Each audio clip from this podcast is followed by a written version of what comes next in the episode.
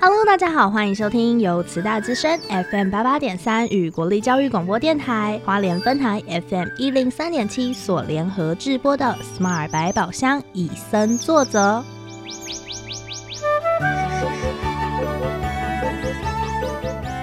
透过 Sherry 与 Porter 看完一系列野望影展影片，邀请来自不同领域的来宾互相交流，带给每位听众朋友们全新的生态观点。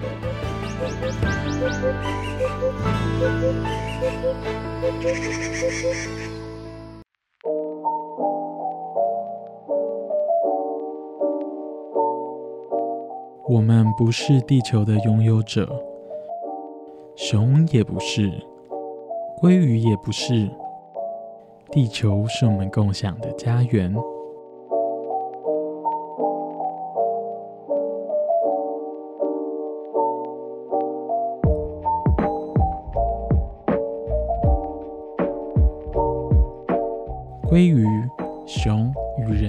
的关系是相当紧密的。如何在经济与生态之间做取舍？过往在思考生态议题，常常将人类排除在外，以动物为主，却忘记人类也是生态其中的一部分。从红龟的旅程，我们将要反思人类该如何与环境共生存。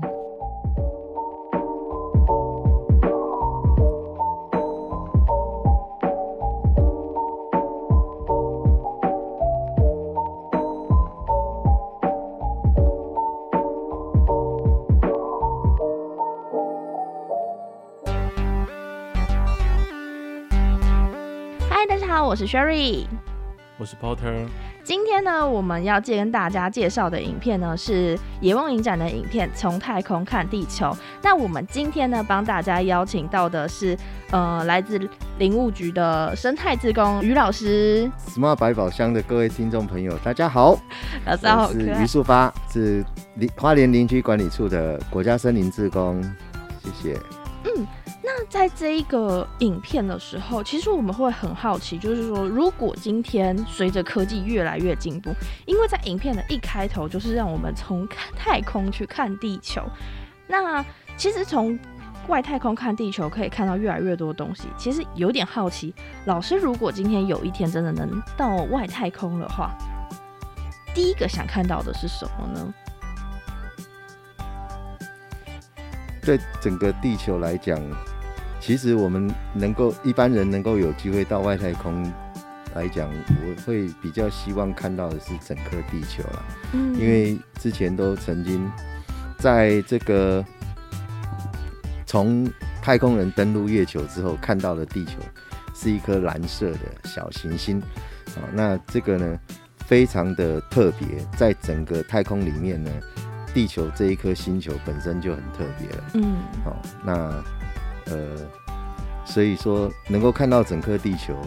长什么样子，我觉得那个就是一个很，一定是会是一个很兴奋的一件事。对。哦，那如果可以把地球再放大一点点，就是可以像是手机荧幕一样，用直接用手指去放大，然后缩小，老师会想要第一个放大的是什么？那当然就是我们的台湾喽。对，因为其实现在呢，在网络上。就有像 Google Earth 啊，或者是 Google 卫星地图这这样类似这样子的呃设备，你要去哪里都可以，嗯啊，甚至还可以去逛街，在网络上逛街，还可以进到人家店家里面去啊。那这个都是现在科技进步之后哦，大家可以很方便就可以看到的这些东西。那整个台湾在在地球上来讲呢，也是有它非常特别跟奇特的地方。那只是我们每天生活的环境在这边，可能我们自己不知道而已。哦，那其实因为像是刚才老师讲到的 Google Earth 那些的，Sherry 自己在进到大学之前，因为是在台北生活，然后对花莲其实非常的不了解。我真的是有从花莲火车站用那个地图走走走走走到学校里面来。我真的做过这种事情。在网上逛。那老师有逛过哪里吗？诶，有啊。除了台湾，我们台湾之外呢，像日本啊、美国啊，我们都曾经去街道上逛逛街、走过了。对，因为就是好奇而已嘛。哈，那虽然自己也去过美国，但是还是对一些没去过的城市会有一些好奇心，想说，哎，有没有什么不一样的地方？大概是这样子。那再来就是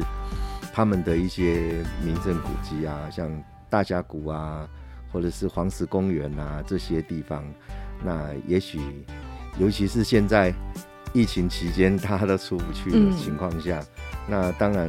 我们能够在网络上看到这些这些景象，那也是稍微有一点慰藉这样子。是，就是疫情期间没有办法出国，我们就用 Google 去看喽。对对对。那像刚我们一直提到 Google Map 或是这种卫星的方式，那影片中从太太空看看地球，它就有用卫星去看到说。呃，肯亚的布鲁，肯亚的桑布鲁国家公园自然保护区，然后它原本是提供象群的一个栖息地，但为什么今天象群要离开这个栖息地呢？可以请老师跟我们讲解一下为什么会出现这种状况？哎，是啊，就是因为现在科技的进步哈，那我们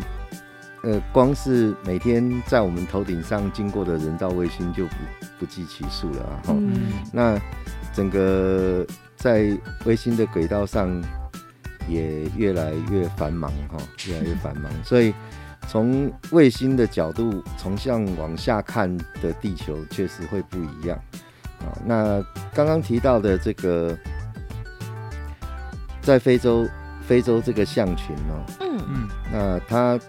主要呢很特别，是可以从。你看，从现在卫星、人造卫星，他们进步的进步到现在这个情况，现在这个阶段呢，它已经可以从卫星，你知道它的轨道高度呢，都是几万公里的。嗯。那从这么高的地方呢，拍下来呢，还可以看到这是一头大象，这是一头金鱼啊，而且还很清晰。知道它对，还很清晰，都可以看得到，连它的。连这些大象的影子啊，啊，你在影片中都可以看得很清楚。那就发现呢，为什么这些大象它从这个原本我们帮它设的保护区里面，它会离开？啊，那正常来讲，我们设这个保护区是一定是他最喜欢在这边待着的地方，对，最多的，就是说，诶。他最喜欢的栖地是在这个地方，所以我们用这个地方来当做一个保护区。嗯，那结果在那一年呢，那个地方呢，就突然发现这个象群开始慢慢往外移动。嗯，但是从卫星照片可以看到，整个保护区里面呢，原本是呃苍绿的这些植物呢，现在都看不见了。啊，慢慢呈现橘色啊、黄色啊，哦这些，那这这就是。才发现哦，原来已经好几个月没下雨了，所以那边当年呢，整个情况是非常干旱的啊，所以也让这个保护区里面的这些植物呢，慢慢慢慢的枯萎减少。那象群他们也发现，哎，好像不太不太对劲，所以那以他们嗯这个比较长辈的人呢，就带着长辈们就带着这些象呢象群呢，开始往他们印象中还有。可能会有植物的地方哈，然后再来去前进。那最主要就是要有吃的东西，还有就是要有水源这样子，那才能够维生。真的很重要。对，就是为了生，为了生存而已。所以这个这这一次呢，那他们也也利用了这些直升机跟这个空拍机之类的哈，嗯，那跟随着这些大象呢，看着他们的脚步的移动，嗯，好，所以说。这部影片里面，他拍摄到的这些象群呢，不是只有从卫星看到的部分，嗯，还有很近距离的，然后这些可爱的小小象啊，这些他们的动作啊，这些，好都。其实看的也蛮疗愈的啦，啊，对对对对，真的，如果是从疗愈的角度来看的话，真的就是会觉得说，哇，这些动物都很棒。可是如果从生态保育的角度的话，就会看到刚才老师所说的，保育区里面的植物会去影响到象群的生活栖地去移动这样子。那其实像是在影片中有提到，不只是大象，还有像是企鹅。那其实像是我我自己是蛮好奇的，是因为那时候呃，因为为了要关击南极的企鹅，有派出机器企鹅来看他们的，就是近距离拍摄。可是有看到说企鹅在吃雪，我其实蛮好奇，想请老师跟我们分享一下，说为什么企鹅会去吃雪呢？是，那因为大家知道南极洲，它其实是一个是一块陆地，那如果冰天雪地的情况下，如果是海洋结冰，可能，嗯，就。呃，比较没有没有那么特别，但是陆地上呢，在南极洲这个这个地方，它陆地上积了厚厚的雪，哦，那代表这个地方它的温度是更低的，哈，更低的。那企鹅它平常它的食物当然就是鱼啊，它会进海里面去捕食，那捕食回来，那这些消化过的这些食物呢，呃，喂喂那个小企鹅啊，或者是说他们自己消化，那。吃东西当然刚刚提到吃是一个，还有一个就是水源。嗯，那对于企鹅来讲，他们也没办法靠海水来去当做水源来去补充。对对对。那所以说，在那边在南整个南极洲里面，它也不可能会有流动的河川。好，在整个冰封的大地里面呢，所以他们唯一的淡水呢，大概就是这些冰雪。嗯。那他们直接吃吃这些雪呢，其实。在我看来，感觉蛮幸福的，因为，呃，有免费的雪花冰可以吃，一年四季全年无休。对对对对对，随时随时取用就可以了。嗯，结果他们会发现，在那边待久了呢，哎，这些雪怎么越来越难吃了哈？越来越难吃。对，因为越来越难吃，是因为他们呃随地随地排泄。哦，那那这些。之后呢，他们所吃那个栖他们的栖地的周围呢，就会形成，因为有时候也是边走边拉，那这个这个当然这是他们的习惯了哈。那久了之后呢，地上呢都是他们的，你看想想看，几万只啊，上万只的这个国王企鹅累积在那边的这些排泄物呢，嗯，那是非常可观的。所以他们慢慢的开始发现，要找到一片干净的雪。好像就越来越困难，嗯，所以在这种情况之下呢，他们就必须要，诶，迁移到别的地方去，对，这样子。那所以，在从卫星的角度来去看南极这个地方的时候呢，就会发现，哎，为什么这个地方会有一小块的斑点啊？有斑块啊，颜色不太一样，整个都是白雪的情况下，哎，这一块的颜色不太一样，或者是有有几个。呃，脏污的点的那种感觉，后来去了研究了之后，才发现哦，原来是这样子，都是他们曾经栖伏地里过的地方呢，然后经过这些排泄物的污染，或者是他们吃的一些食物的污染，哦，然后造成的这些颜色不太一样，对，哦，就有一点褐色、咖啡色的，留下一个痕迹这样，对对对，那可能就要等下一次大雪来的时候把它覆盖掉。可能又看不到了，难怪在影片中会有一个，就是它有一点好像，哎，原本企鹅这一区是有点棕色、咖啡色，可是一段时间好像又消失，然后那个痕迹会移动的感觉，原来是。前面他们就是被大雪覆盖掉了这样子。哎，对，就是说在下一次大雪，它这些痕迹可能又又被盖在底下。但是短时间之内，我相信他们不会再回到原来的地方再去再去栖息了。对，嘿，那根据他们移动的这些，从这些斑点也可以发现他们移动的痕迹，就是迁移的路线这些，那就可以啊，也是因为这个企鹅在这个整个南极里面呢，因为这个卫星的这些照片呢，就找到了很多群的这些国王企鹅他们的踪迹，这样。所以原本认为他们的数量已经很稀少了，嗯，那这是因为在南极那个地方，人能到的范围真的还是有限，对。那根据卫星照片之后，才发现更多的族群，对，所以它的数量现在知已知的数量就非常大，对。但是因为整个气候环境的变迁，他们也预估可能在这个这。几十年之后，可能会有百分之二十的国王企鹅会不见这样子，对。可是其实人类这样真的是不错，就是透过科技的部分，然后可以看到一些人去不了的地方，然后其实还有很多是，我们没有去看过的生物。对啊，那这些地方其实都是，其实人类虽然活在这个世界上，但是我们毕竟我们的能力还是有限的哈。那尤其是像南极这种极地这种这种地方，原本我们要去南极探险，那都是久久才能一次哈。嗯，那这些科学家他们也呃为了他们自己的使命啊，那也是不顾自己的性命哈、去那边。那有时候为了要去一个地点，他们来回的走路呢，可能要数百公里。你在平平地的时候，我们走数百公里都是很困难的事情的。嗯你在那个冰天雪地的情况之下，好、那这个这个百来公里这样走下来，可能都要十几天，甚至二十几天这样子。嗯，所以那是很是非常困难的事，而且如果说你又碰到大风雪啊什么，可能自己的命都没了，或者是被冻伤啊这样子，嗯所以诶、常常都有这些这些记录里面发现，诶、很多科学家在在南极那边牺牲了。那现在透过这个卫星这个情情况呢，我们就可以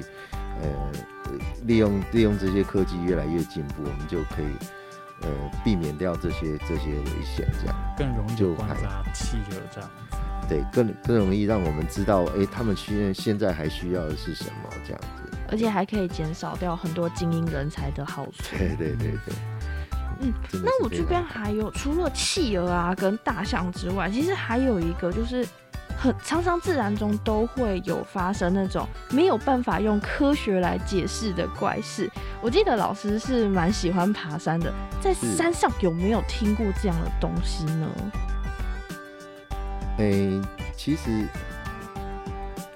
这要讲，可能就变成灵异事件。其实台湾的高山在山上这些事件传闻也很多啦，嗯哦，也很多。那很多东西大家听了之后就不敢再去山上了哦啊。但是以现在现在的年轻人，经过疫情之后呢，大家越来越喜欢爬山之后，当然也是会那个呃，不知道他们会不会有听过这些然后。那就是说听了之后，现在的年轻人可能比较不太会相信这些灵异事件什么的。嗯对，但但是以我们来讲的话，我们到了山上，我们还是必须要以这个非常尊敬的心心态。嗯我们嗯上了上了山之后，就是必须要要有一颗，不能说啊我很了不起，我完成了，或是那种这样子的心态啦。对，嗯那我们上去之后，我们还是非常尊敬这些，不管说有没有山神啊或者怎么样，我们还是很尊敬这个环境。嗯那第一个，我们避免破坏它；第二个，我们这个不会认为自己很了不起啊。嗯好，那、嗯这样子的话，你基本上对自己来讲，呃，心情也不太比较不太会，诶、受受到受到这些事件的影响啊。对，嗯，那虽然可能我个人体质对灵异方面是没有那么，比较绝缘。对对对，比较绝，缘，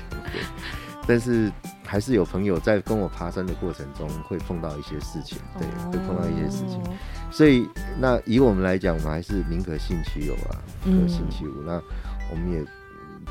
也不最重要，也不要觉得说自己能够上山，或是我自己很厉害怎样。嗯对，随时保持警戒，那做好功课之后再去，这样比较好。哦对对对，其实呢，想问老师这个问题，是因为在影片里面啊，就有出现一个叫做贝加尔湖，它有一个怪事，虽然现在已经用科学解释了啦，但是因为它就是会莫名其妙在冰层上面出现很大的一个透明环。那在科学解释之前，它是一个怪事，我们可不可以请老师跟我们分享一下，这个怪事是真的怪事吗？嗯是这个这个事情是他们从卫星照片里面去经过好几年的观察之后，发现每年因为贝加尔湖它每年它是一个最大的，它地球上最大的一个淡水湖啦，哈。嗯那最大代表它的面积呃可能是大过台湾的哈。嗯，那这么大一个湖泊来讲的话呢，它到每年会有五个月的时间，哈，因为它在靠近北极那里，那它每年会有五个月的时间，整个湖是结冰的，嗯，哎，是结冰。那这么大的湖泊，然后整个湖面上都是冰块，甚至可以在上面行走，或是有车辆这样子，嗯，啊，但是每年呢，这个湖呢，不特定的区域，也许今天在东边，明天在西边，或是下一年会在北边。啊，在不同的地方呢，它会形成一个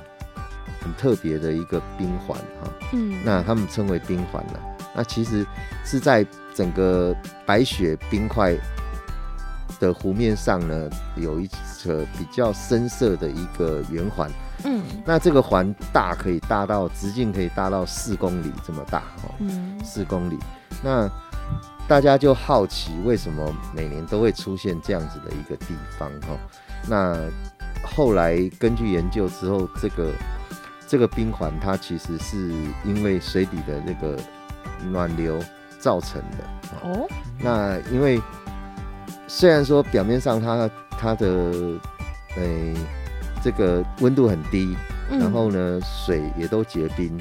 啊，但是在底下的水水源里面，这它是整个是湖水嘛哈、嗯，湖水里面呢，它还是有一个、呃、这个暖流在流动啊，嗯。所以那个地方呢，它会是一个呃比较明显暖流流动的地方啊，所以说它那边的冰特别薄，直接帮冰块加热，对对对，那特别薄这样子，那所以看起来颜色是那个水的颜色那种有点接近蓝色的那个颜色这样子。嗯，啊，所以这个冰环后来他们发现，对这个小海豹来讲呢，会是一个非常致命的危机哈，嗯，是很严重的一件事情。那因为小海豹它在出生后，通常在这个水上面结冰的时候出生。那出生后这两个月的时间呢，他是没有办法游泳的。嗯，因为他的身体还很虚弱，然后那个肌肉的量还不够哈，就是说他的力量还不够，然后他也还没有产生足够的那个，诶、没办法产生足够的热量啊，嗯。来去抵抗游泳时候接触那个冰水的那个环境，所以说他必须要在冰上呢不断的爬行、爬行、爬行，靠着他的那个爪子啊。在冰上爬，然后一方面锻炼他的肌肉，一方面增加让他自己能够长大一些，哈，然后力量能够增加，然后肌肉量可以增加。那等到至少两个月之后呢，他才有办法下水去游泳，然后顺便抓鱼，对，这样是这边去捕食这样。那就在这段期间，如果说在这个冰环附近呢，它因为比较冰比较薄，所以它容易脆裂。嗯，那这个小海豹它没有认知到这些危险的话，它有可能会掉到水里面溺死哈、那这就是比较危险的事情。其实，在经过老师的解释之后啊，就会发现，其实这些的冰环啊，或者是呃，可能山林里面都是有一大堆的呃怪事是可以用我们的科学来解释的。所以就是要看大家有没有事前先做功课。在上半集的时候，老师跟大家分享了，就是我们的大象啊，还有企鹅，甚至是科技可以达到什么样的地步。那我们在下半集再继续跟大家分享有关于这一部从太空看地球的更多精彩故事。